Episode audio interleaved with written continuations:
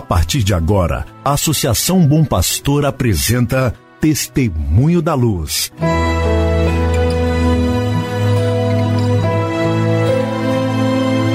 Com a palavra, o arcebispo de Montes Claros, Dom João Justino de Medeiros Silva. Tudo por causa de um grande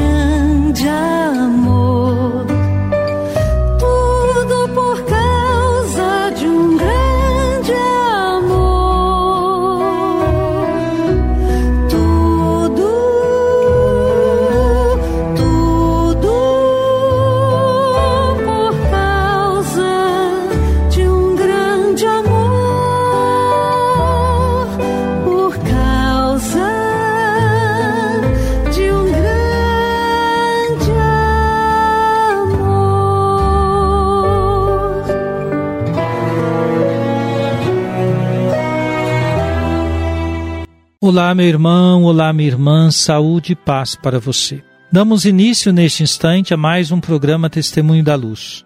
Programa preparado pela Associação Bom Pastor Arquimoc, para que você e sua família estejam em sintonia com o caminho evangelizador da Arquidiocese de Montes Claros. Hoje é domingo, 28 de novembro de 2021. Um domingo especial.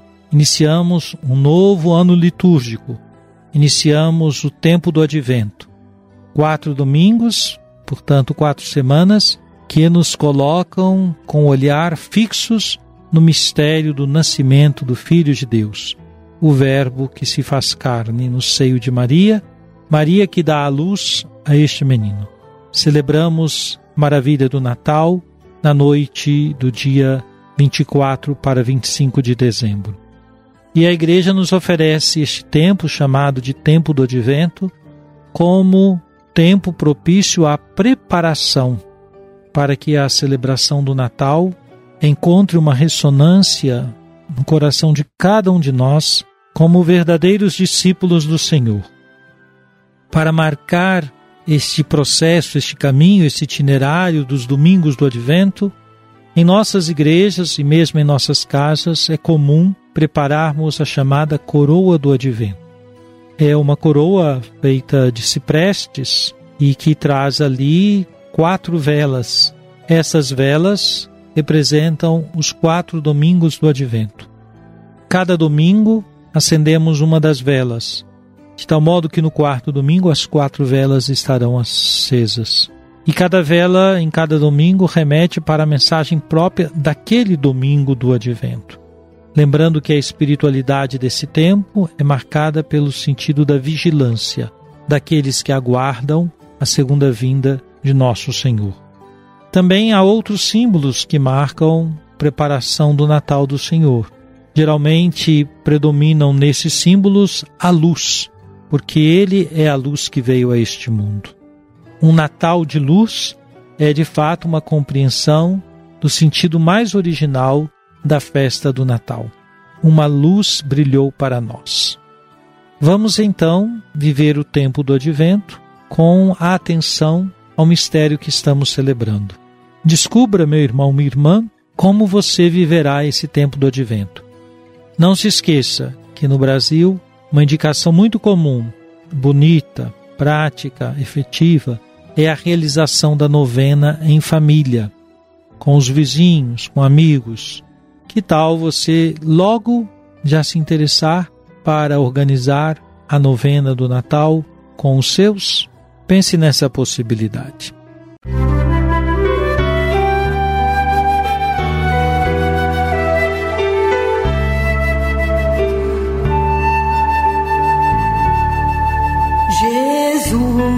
Tu és a luz dos olhos meus.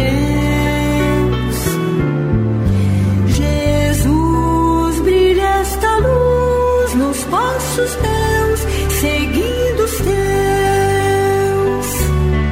Meu irmão, minha irmã, nós continuamos a ouvir o Papa Francisco nas suas catequeses sobre os mandamentos. Escutemos.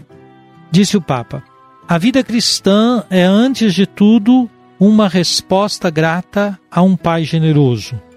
Os cristãos que seguem apenas deveres denunciam que não têm uma experiência pessoal daquele Deus que é nosso. Devo fazer isto, isso, aquilo. Somente deveres. Mas falta-te algo. Qual é o fundamento deste dever? O fundamento deste dever é o amor de Deus Pai, que primeiro dá, depois manda. Colocar a lei antes da relação não ajuda o caminho de fé. Como pode um jovem desejar ser cristão se nós começamos pelas obrigações, compromissos, coerências e não pela libertação? Mas ser cristão é um caminho de libertação. Os mandamentos te libertam porque há o amor de Deus que te faz ir em frente. A formação cristã não está baseada na força de vontade, mas no acolhimento da salvação, no deixar-se amar. Primeiro o Mar Vermelho, depois o Monte Sinai. Primeira salvação, Deus salva o seu povo no Mar Vermelho. Depois no Sinai, diz-lhe que deve fazer. Mas aquele povo sabe que ele faz tais gestos porque foi salvo por um Pai que o ama. Querido irmão, querida irmã, estamos diante de uma palavra do Papa Francisco que nos exorta a uma experiência de confiança. Confiança no amor do Pai. Portanto, antes de apresentar-nos as palavras que são assim chamadas mandamentos, o povo de Deus fez a experiência de um amor que se desdobrou como cuidado na libertação do seu povo. Quem deu os mandamentos, antes de dar os mandamentos, deu a libertação da escravidão do Egito. Esta experiência do amor que liberta é o fundamento para um amor que observa os ensinamentos daquele que nos libertou. Viver segundo os mandamentos encontra sempre maior sentido quando percebemos que são palavras que nos convidam a uma vida coerente com a fé num Deus que nos ama, que nos liberta, que deseja a nossa vida. É assim que você compreende os mandamentos? Música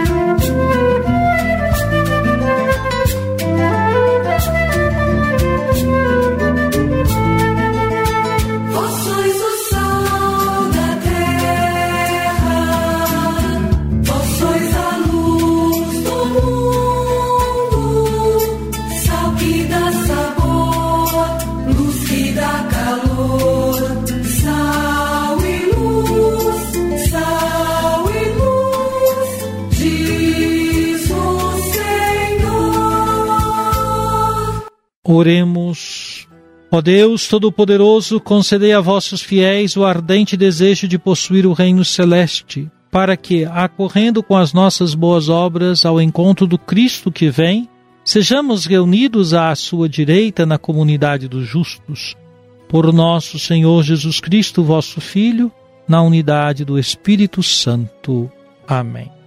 Venha sobre você, meu irmão, sobre sua família, sobre sua comunidade de fé a bênção de Deus Todo-Poderoso, Pai, Filho e Espírito Santo.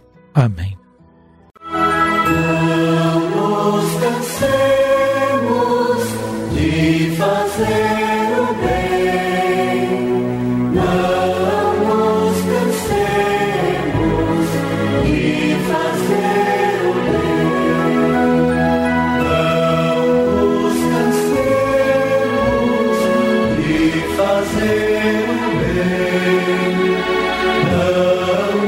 descansemos de fazer o